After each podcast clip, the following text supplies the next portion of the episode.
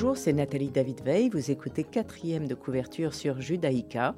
J'invite un écrivain à parler de ses secrets, de ses rituels d'écriture, de ses sources d'inspiration comme de ses doutes pour découvrir les dessous de la création.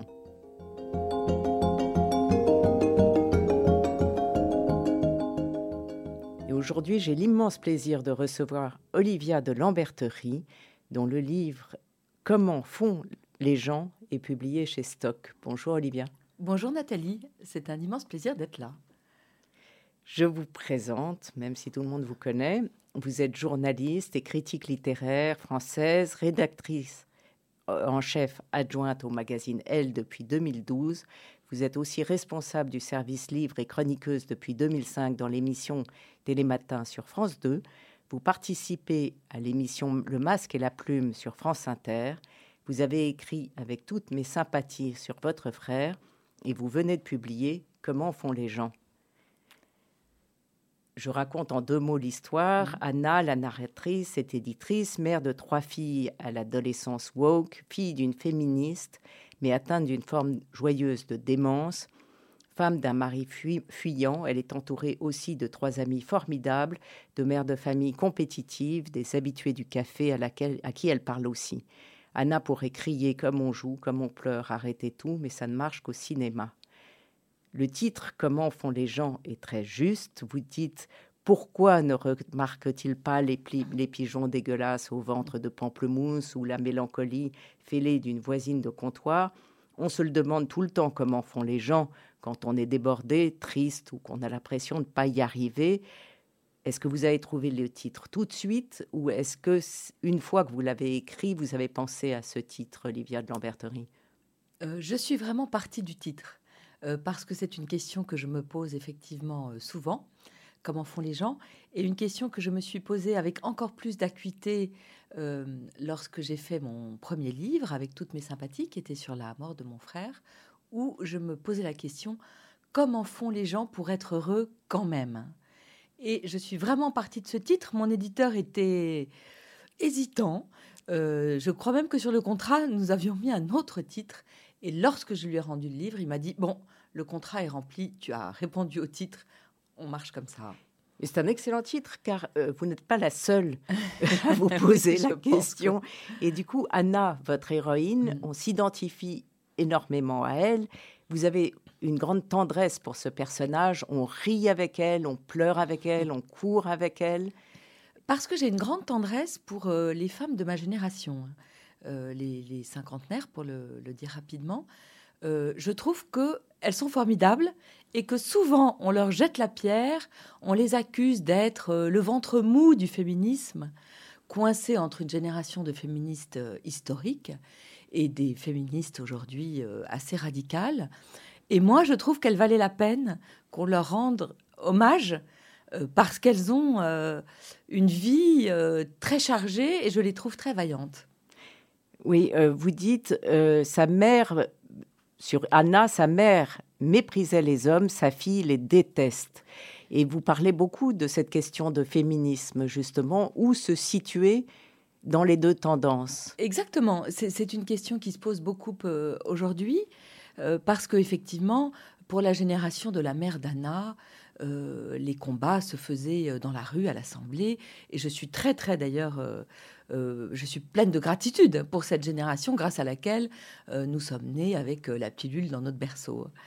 Et, et puis, c'est vrai que ces combats-là étaient menés pour la génération d'Anna, euh, je pense que c'est une génération qui s'est battue pour les droits au travail, le droit d'avoir le même salaire que les hommes, le droit d'exercer absolument toutes les professions euh, comme les hommes.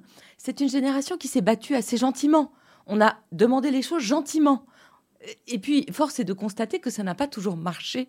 Et donc, les jeunes filles d'aujourd'hui sont-elles beaucoup plus véhémentes Peut-être qu'elles ont raison. Euh, moi, je trouve que c'est une génération qui avait tout on a dit voilà, vous avez le droit de travailler, le droit d'élever des enfants, le droit d'avoir un mari ou pas, et qu'on a essayé très vaillamment de, remplir tous ces devoirs avec l'interdiction de se plaindre, parce que quand on disait ah on est un peu fatigué, on disait oui mais enfin vous avez le droit d'avoir tout, vous n'allez pas en plus vous plaindre, et que euh, bah, ma foi c'était peut-être un peu plus compliqué qu'on l'imaginait. Vous parlez beaucoup du temps. Donc, euh, vous dites Anna a un mari, trois enfants, des amis, un métier, un bon fond, une chatte, un chien idiot. Anna a tout sauf du temps. Vous avez le sens des formules. Vous dites aussi courir, c'est la profession des femmes, quel que soit leur métier. Et le temps se ponctue, c'est-à-dire il y a le temps qui passe, il y a l'âge qui avance, il y a votre formule encore formidable, la jeunesse est si éphémère et on passe le reste de son existence à courir après, qui m'a fait tellement rire. Il y a la peur des vieilles, il y a tout, tout ce temps euh, qui, qui... Oui, parce que plus on avance, plus le temps se rétrécit. Euh, et effectivement, nous vivons quand même dans une société qui est obsédée par la jeunesse. Euh, comment se situer dans cette société? Et c'est vrai que un jour j'y pensais, je me disais, mais est-ce qu'on doit vivre toute sa vie avec le regret de quoi? Euh, Quelques années?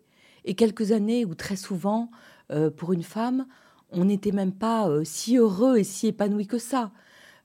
parce que je trouve que c'est long pour une femme de trouver sa place. Donc, est-ce qu'on doit vivre dans le regret de ce visage dénué de rides? En fait, c'est absurde. Mais ce n'est pas si absurde, puisque tout dans la société fait que euh, si vous avez au-delà de cette limite, euh, votre ticket n'est plus valable, disait Romain Gary. Il y a vraiment de ça. Il y a une chose qui me fâche beaucoup, c'est la représentation des femmes de 50 ans. Parce que soit vous avez des actrices qui ont l'air d'en avoir 30, donc, euh, moi, je dis à Moumoud dans la soupe, là, c'est pas possible. je ne peux pas me reconnaître dans une actrice de 50 ans qui a l'air d'en avoir 35.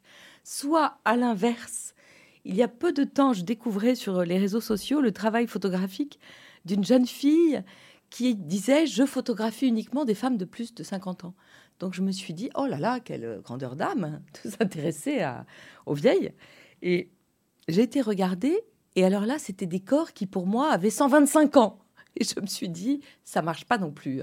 Donc, il y a une vraie invisibilité effectivement de la femme de 50 ans. Mais à propos de temps, comment est-ce que vous avez trouvé le temps d'écrire ce livre alors que vous travaillez toute la journée, que vous lisez énormément, que vous vous occupez des livres des autres?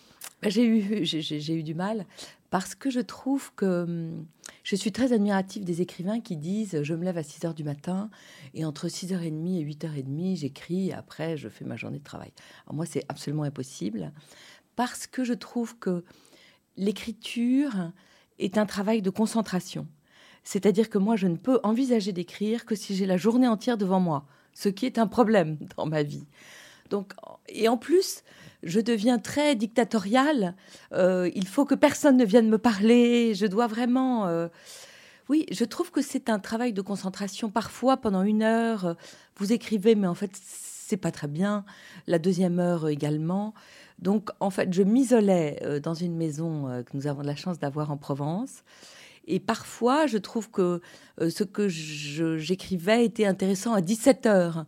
Ou alors j'allais promener mon chien et tout d'un coup, hop, tout surgissait parce que la concentration de la journée tout d'un coup portait ses fruits. Euh, Donc c'est des successions de week-ends ou exactement, ou alors des, des, des, voilà des, vacances. Euh, euh, je trouve qu'en fait on écrit quand on n'écrit pas, me semble-t-il. Quand tout d'un coup vous êtes vraiment ce qu'il fallait, c'est que je sois dans ce flux de pensée de mon héroïne. À propos de flux de pensée, vous avez construit votre roman comme Mrs. Dalloway de Virginia Woolf, où Clarissa sort pour acheter des fleurs pour dîner ce soir, et vous, vous avez le coup de téléphone de, euh, vous, Anna a le coup de téléphone de sa fille aînée qui vient dîner ce soir, et en une journée, son existence entière se déroule. Exactement. Cette idée de Mrs. Dalloway était inconsciente ou vous avez eu un plan dès le départ? Elle était consciente, non, non, elle était consciente parce que c'est un des livres que je préfère au monde. Après, euh, loin de moi l'idée de me comparer, euh, euh, ne serait-ce qu'un millimètre avec, évidemment. Ah ben, vous pourriez, hein. C'est même beaucoup plus amusant. J'adore Virginia Woolf et Mrs. Dalloway, mais on rit beaucoup plus dans comment font les gens. Ben, parce que ça, c'était aussi une intention. Il y avait plusieurs intentions. C'était de faire rire, parce que je trouve que hum, la littérature contemporaine française n'est pas très drôle pour lire beaucoup. Donc ça me plaisait l'idée de, faire rire un peu mon lecteur. Et puis, euh, moi, j'adore rire en littérature. Je trouve que les deux ne sont pas du tout incompatibles. Euh, les Anglais, euh, vous lisez, oui, les Anglais, ils ont toujours l'élégance de vous faire rire. Et puis, oui, je dois être avoir un esprit un peu anglais parce que c'est impossible de, d'asséner des, des, choses terribles à votre lecteur. Moi, parfois, vraiment, je, je, regarde les livres devant moi que je reçois et je me dis alors par quoi je commence? Alors là, euh, j'ai une enfance maltraitée, là j'ai la guerre, là bon. Et puis ça m'amusait aussi de faire rentrer des sujets peu littéraires en littérature. La littérature, c'est pas seulement crime et châtiment, c'est aussi important euh, les états d'âme d'une femme d'aujourd'hui euh, que crime et châtiment. Donc je voulais faire rentrer les devoirs des enfants en littérature. On reviendra à ce sujet, mais la, la journée est ponctuée de sonneries de téléphone qui montrent aussi euh, cette espèce de rythme euh, très rapide. Euh, alors, l'éditrice est terrible, la fille annonce la mauvaise note, il y a une copine, les nouvelles qui tombent. la charge mentale est terrible sur cette Anna. Oui, parce que, alors, c'est vraiment un livre qui parle de la charge mentale, alors que c'est un mot que je déteste. Je trouve que ça fait toujours penser à décharge, charge. Euh, et mental fait penser à maladie mentale, donc c'est pas euh, très gracieux. Mais ce qui m'intéressait, c'est de revenir à cette vieille histoire du fond et de la forme et de raconter la charge mentale, non pas de l'extérieur, comme on a pu le faire dans des journaux, mais vraiment au travers du flux de pensée. Et c'est pour ça que j'ai pensé à, à, cette Mrs. Dalloway, parce que je trouvais que être dans sa tête et raconter comment les pensées tout le temps s'entrechoquent c'est-à-dire, vous commencez euh, de travailler, vous ouvrez un manuscrit, par exemple, et hop, vous êtes interrompu parce que vous avez oublié le maillot de piscine de votre enfant. Et puis, vous continuez, et hop, vous êtes interrompu par ce que j'appelle les faire-part du monde, qui sans cesse nous rappellent les malheurs du monde, et sans cesse nous disent, mais est-ce qu'on peut être heureux malgré les malheureux qui se noient dans la Méditerranée? Donc, en fait, je me suis servi de cette forme pour raconter euh, justement l'intensité d'une journée d'une femme d'aujourd'hui. On va écouter Il a neigé sur Yesterday, Marie Laforêt.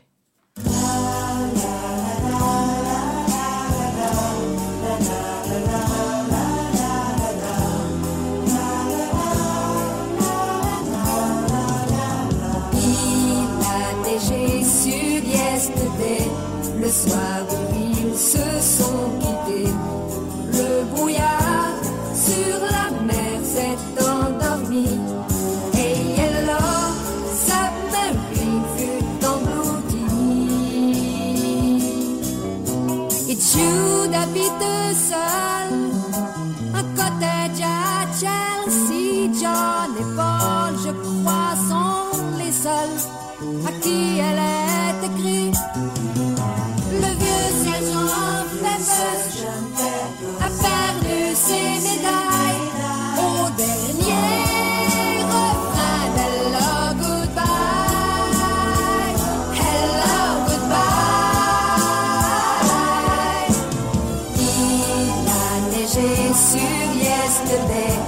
le soir où ils nous ont quittés. Penny Lane, aujourd'hui a deux enfants, mais il pleut sur l'île de White au printemps. Rigby, vos quatre musiciens viennent séparément vous voir quand ils passent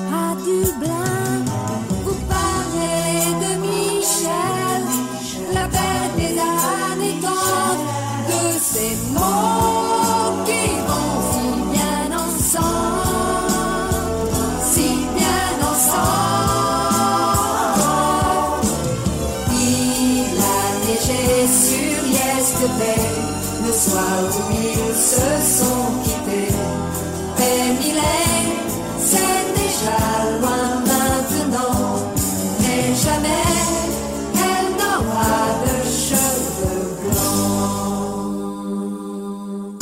Olivia de Lamberterie nous parle de son roman Comment font les gens, publié chez Stock. Alors, euh, vous utilisez cette Anna euh, pour régler vos comptes avec tout ce qui vous énerve. Et c'est très, très, très drôle. Alors, il y a, euh, vous tournez en dérision, alors la mode, les travers, les habitudes. Par exemple, le pain que fabriquent les mères alors que les rues débordent de boulangeries, les réseaux sociaux, les RIP. J'ai mis du temps à comprendre que c'était Rest in Peace, que les, gens qu'on ne connaît pas mais qui sont connus mettent sur leurs euh, voilà, réseaux sociaux euh, la guerre de tranchées permanente. Je vous cite les woke contre les anti-woke, les vaccinés contre les anti-vax.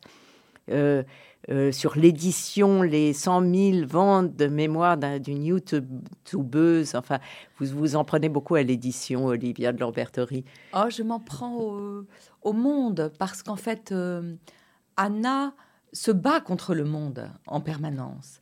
Et c'est une chose que j'aime beaucoup, moi, de, de regarder comment vivent les gens. Euh, c'est une chose que j'aime beaucoup en littérature. Le, le maître de ça, c'est évidemment aujourd'hui Welbeck. Et, puis, euh, Dieu est dans les détails, comme on dit. Et je, trouve que c'est vrai. Donc, euh, moi, je peux passer une journée euh, assise, malheureusement, le temps me manque, mais assise à un café à regarder comment vivent les gens. Et, et malheureusement, comme je ne peux pas m'asseoir dans un café et regarder les gens, vous avez un miroir grossissant de ce monde et de la société sur les réseaux sociaux.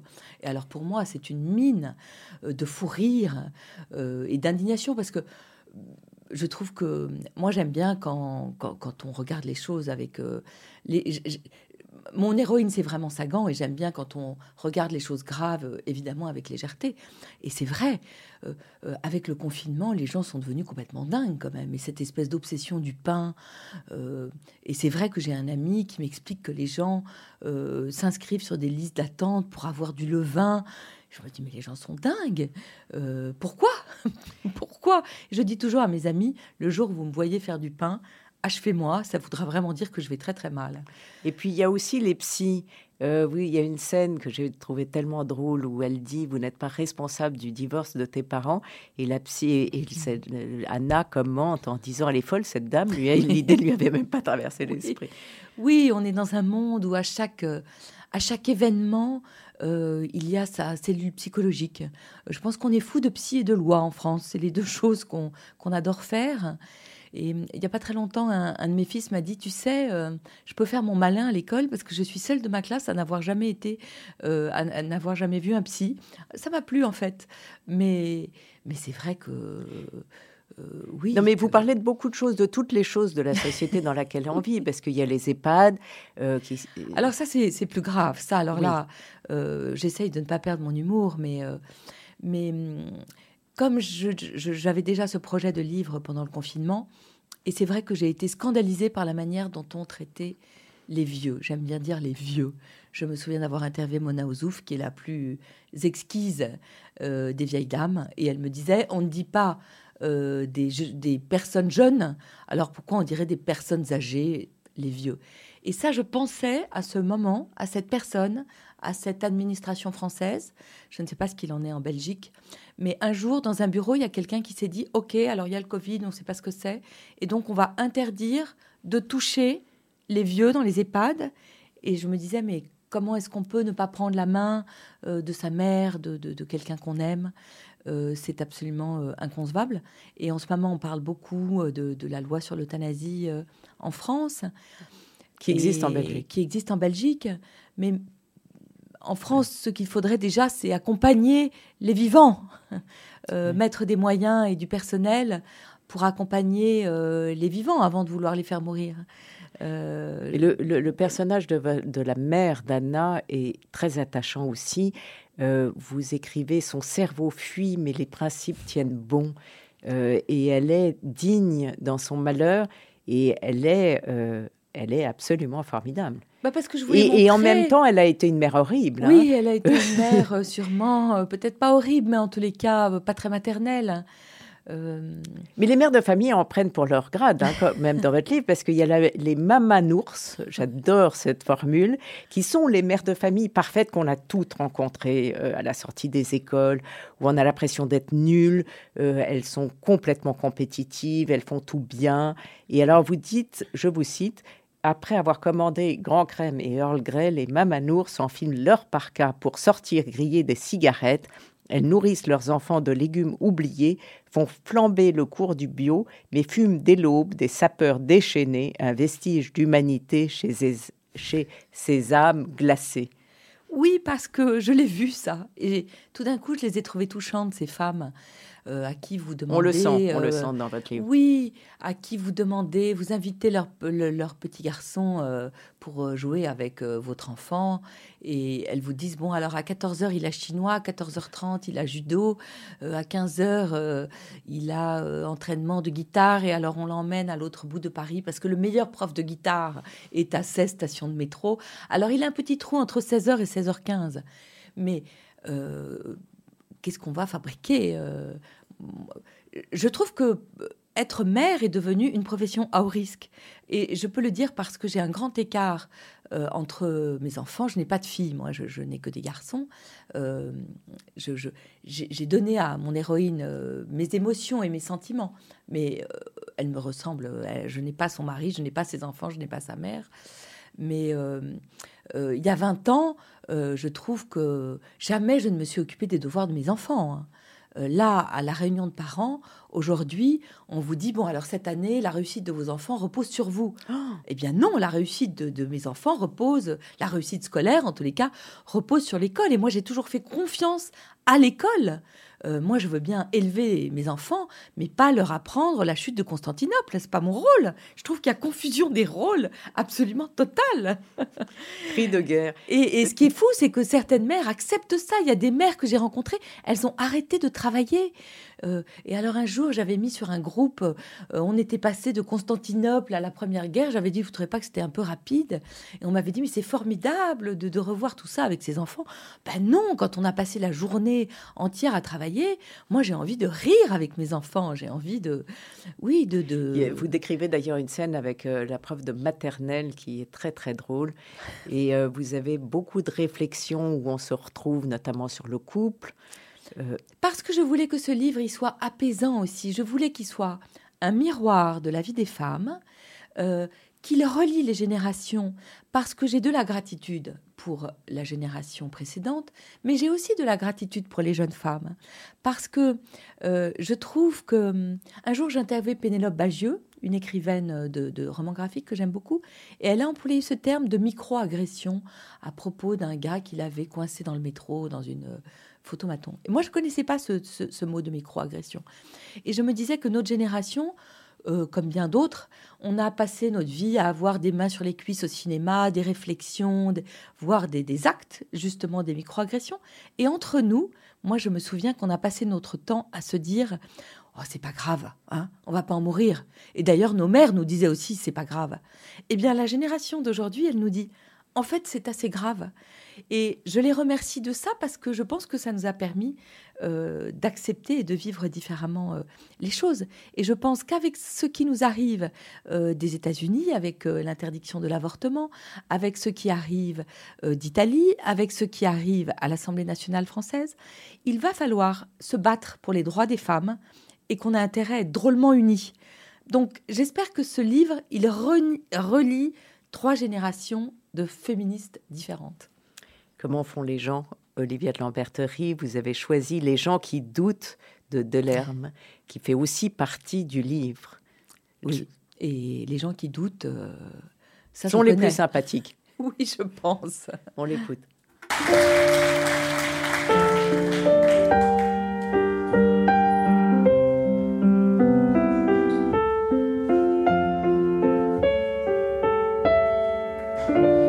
J'aime les gens qui doutent, les gens qui trop écoutent leur cœur se balancer.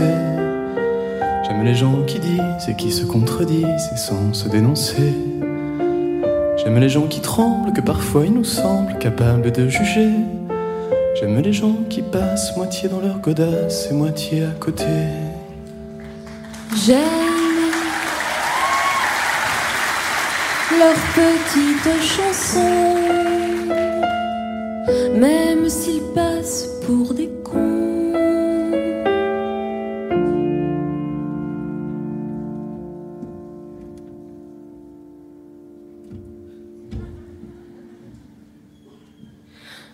J'aime ceux qui paniquent, ceux qui sont pas logiques, enfin pas comme il faut. Ceux qui, avec leur chaîne, pour pas que ça nous gêne, font un bruit de grelot. Ceux qui n'auront pas honte de n'être au bout du compte que des ratés du cœur.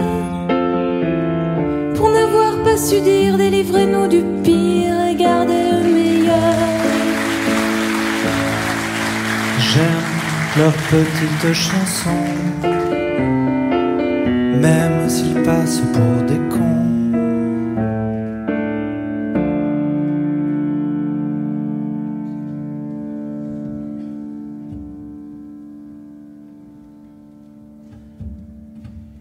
J'aime les gens qui n'osent s'approprier les choses, encore moins les gens. Ceux qui veulent bien être qu'une simple fenêtre pour les yeux des enfants. Ceux qui sans oriflamme, les daltoniens de l'âme ignorent les couleurs. Ceux qui sont assez poires pour que jamais l'histoire leur rende les honneurs. J'aime leurs petites chansons,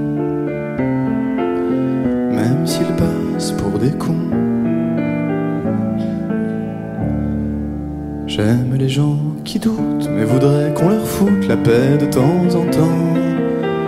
Et qu'on ne les malmène jamais quand ils promènent leurs automnes au printemps. Qu'on leur dise que l'âme fait de plus belles flammes que tous ces tristes culs. Et qu'on les remercie, qu'on leur dise, on leur crie merci d'avoir vécu. Merci pour la tendresse. Et tant pis pour vos fesses qui ont fait ce qu'elles ont pu.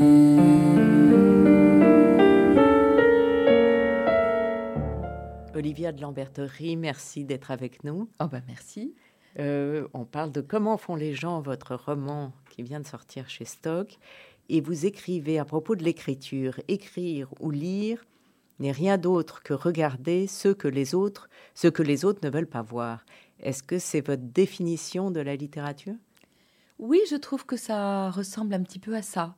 J'ai découvert avec le premier livre, euh, écrit sur mon frère, que la littérature, en tous les cas dans ce qu'elle a d'intéressant pour moi, était le lieu de l'indicible. Euh, c'est vraiment euh, l'endroit où on peut écrire ce qu'on ne peut pas dire. Et le premier était un récit, le deuxième est un roman, donc j'ai dissimulé beaucoup de, choses personnelles.